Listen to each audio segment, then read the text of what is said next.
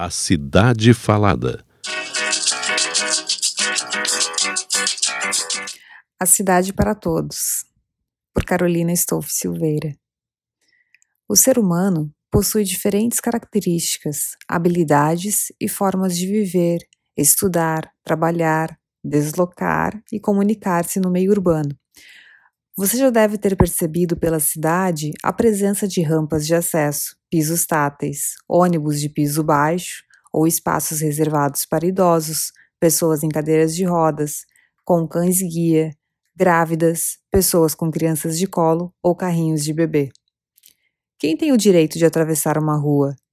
Quando não provemos uma simples rampa de acesso em ambos os lados da via, estamos dizendo que pessoas que estão sobre rodas não o têm. Barreiras físicas e sociais impõem um exílio forçado, principalmente às pessoas com deficiência. Ter uma deficiência não significa ser incapaz de realizar uma atividade. Incapacidade depende da interação entre o ambiente que está à nossa volta, as atividades que precisamos desenvolver e a estrutura de nosso corpo. Na verdade, são os espaços que restringem e impedem o acesso e uso por todos. A pessoa não precisa ter uma deficiência para sofrer uma restrição do ambiente.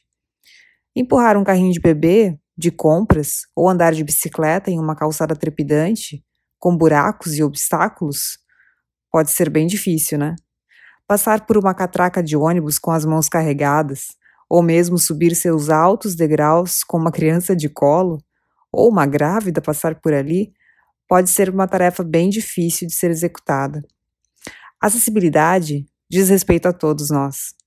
Todas as pessoas, em algum momento de suas vidas, podem enfrentar restrições do corpo físico, como quando nos machucamos ou quebramos alguma parte do corpo, durante a gravidez, por exemplo, ou mesmo quando envelhecemos e nossos movimentos ficam mais lentos, enxergamos e ouvimos com mais dificuldade. Todos nós passaremos por isso. Esperamos.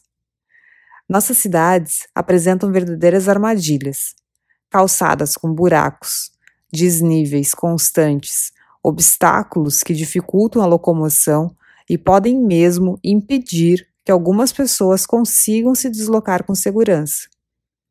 Muitas pessoas são privadas de realizar simples atividades do dia a dia, especialmente pessoas com deficiência sensorial, como pessoas com cegueira ou surdez, pessoas com deficiência físico-motora, como usuários de cadeiras de rodas, ou com mobilidade reduzida, como os idosos.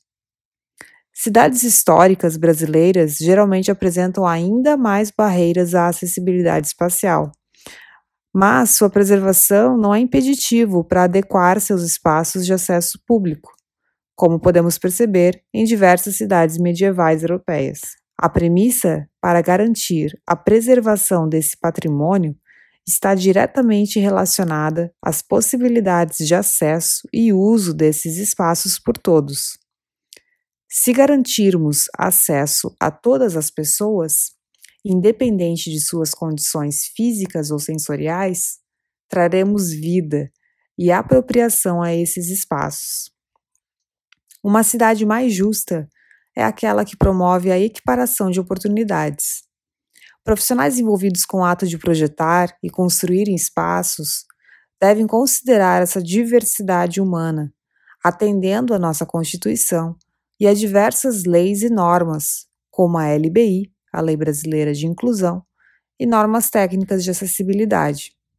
Aí está o belíssimo papel desses profissionais: promover a inclusão, ou melhor, não excluir, porque se precisamos incluir, é porque alguém já foi excluído. Por vezes, falta instrução, consciência, recursos ou vontade técnica ou política para, para proporcionar espaços públicos inclusivos através do desenho universal e elementos de acessibilidade. A busca por cidades inclusivas é um desafio almejado. Tenha certeza que, quando isso ocorrer, todos serão beneficiados, Veja o exemplo do ônibus de piso baixo. O embarque e desembarque é mais rápido que os de piso alto, permite a agilidade de pessoas sobre rodas, exige menor esforço físico de todos e, principalmente, coloca as pessoas em equiparidade de condições. O ambiente não determina, mas influencia no comportamento humano.